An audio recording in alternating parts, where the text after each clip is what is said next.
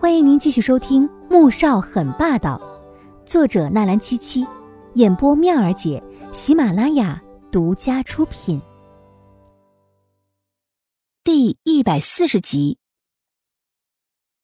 想让我放开你，也不是不可以，跟他离婚呢？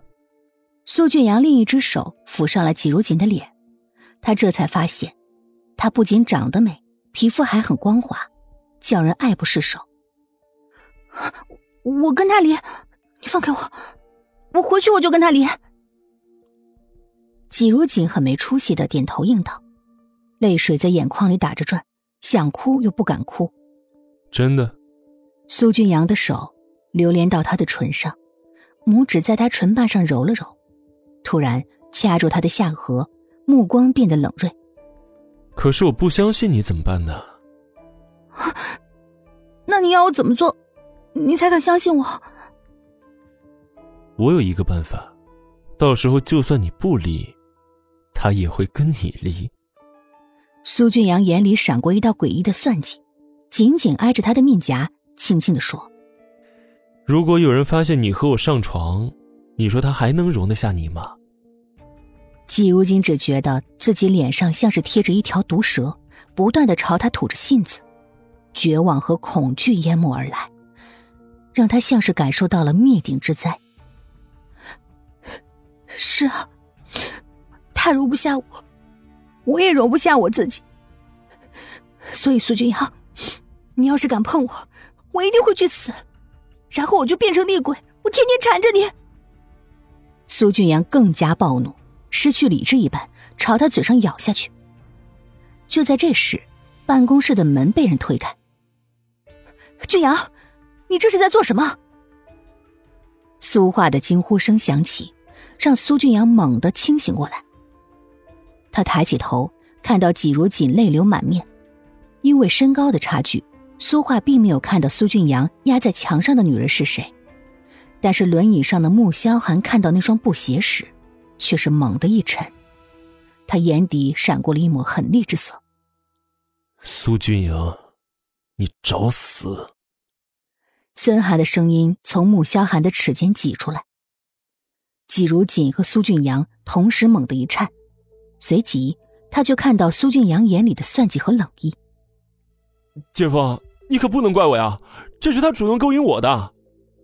他缓缓松开季如锦，脸上露出一抹轻蔑的痞笑。季如锦气得抬手就给他一巴掌：“ 无耻，卑鄙！”苏画看到季如锦时，脸色也是一变，显然没想到会是他。而刚才的那一幕，他又转头看向穆萧寒，一颗心重重的沉了下来。穆萧寒神情无比的冷，眼底布满了浓浓的、可怕的冷厉之色，像是要杀人一般。说，怎么回事？他抬头看向季如锦，冰冷的声音满是质问。季如锦不敢置信的看向了穆萧寒，又看了一眼苏俊阳那得意的神情。我没有勾引他，姐夫，你也知道我很讨厌他，更何况这是我的办公室啊！如果他不主动进来，怎么会发生刚才那种事情呢？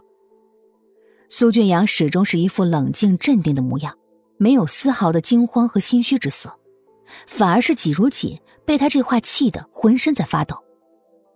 我以前只是讨厌你。现在是恶心你。季如锦愤怒的握着拳，眼里是再也不掩饰他对苏俊阳的厌恶，转而又看向穆萧寒：“是他拖我进来的，我没有勾引他，你要相信我。”穆萧寒看着他，目光冷漠，就像是在看一个无关紧要的人。我为什么要相信你？季如锦先是不敢置信，随即惨笑了一声。是啊，是我勾引他，你们现在都满意了吗？说完，甚至都懒得去看穆萧寒一眼，转身就走了。自那晚之后，两个人就一直在冷战，今天已经是第八天了。这段时间，他每天早出晚归，睡在隔壁的卧室里，到今天才是第三次见面。刚才在楼下。碰巧遇到苏画来找苏俊阳，苏画问他要不要一起来看看。想到几天没见那个笨女人，便同意了。结果就撞见了刚才的那一幕。姐夫，你也听见了吧？他自己承认了。苏俊阳坐下来，脸上露出一丝嘲讽。刚才他还说要把你们的婚书的照片发到网上去，想毁了姐姐的名声和事业。这么恶毒下贱的女人，你今天也算是看清他真面目了吧？哼！所以，你恼羞成怒，把他拖进来，对他行不轨之事。穆萧寒捏了捏拳头，声音淡淡的，却充满了浓浓的危险。